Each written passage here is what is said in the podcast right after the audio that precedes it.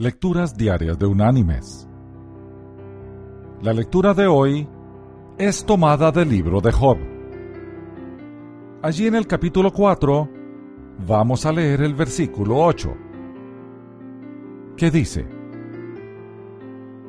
Yo he visto que quienes cultivan iniquidad y siembran injuria, eso mismo cosechan. Y la reflexión de este día se llama ¿Césped más verde? Un joven que acababa de graduarse de la universidad consiguió una posición laboral con muy buen salario. Trabajaba mucho, observaba a los demás y aprendía de ellos.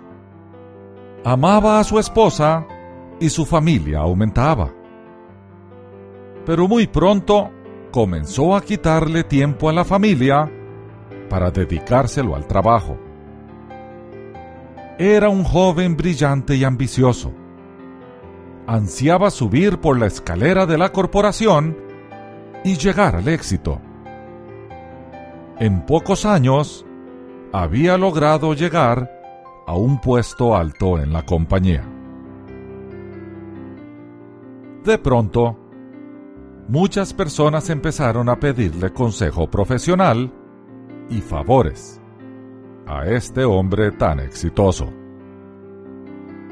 Los compañeros de trabajo lo adulaban, los clientes lo buscaban y las amigas de la oficina coqueteaban con él.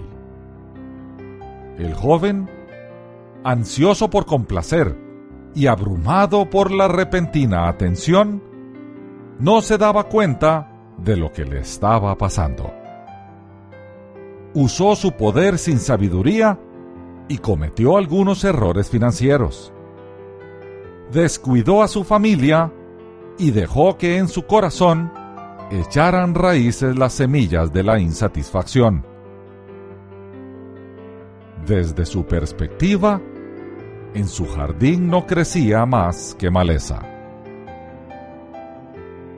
En un momento de debilidad y juicio erróneo, el joven ejecutivo cayó. Se dio a la tentación en perjuicio de su familia. Dejó su trabajo y lo peor fue que perdió su integridad.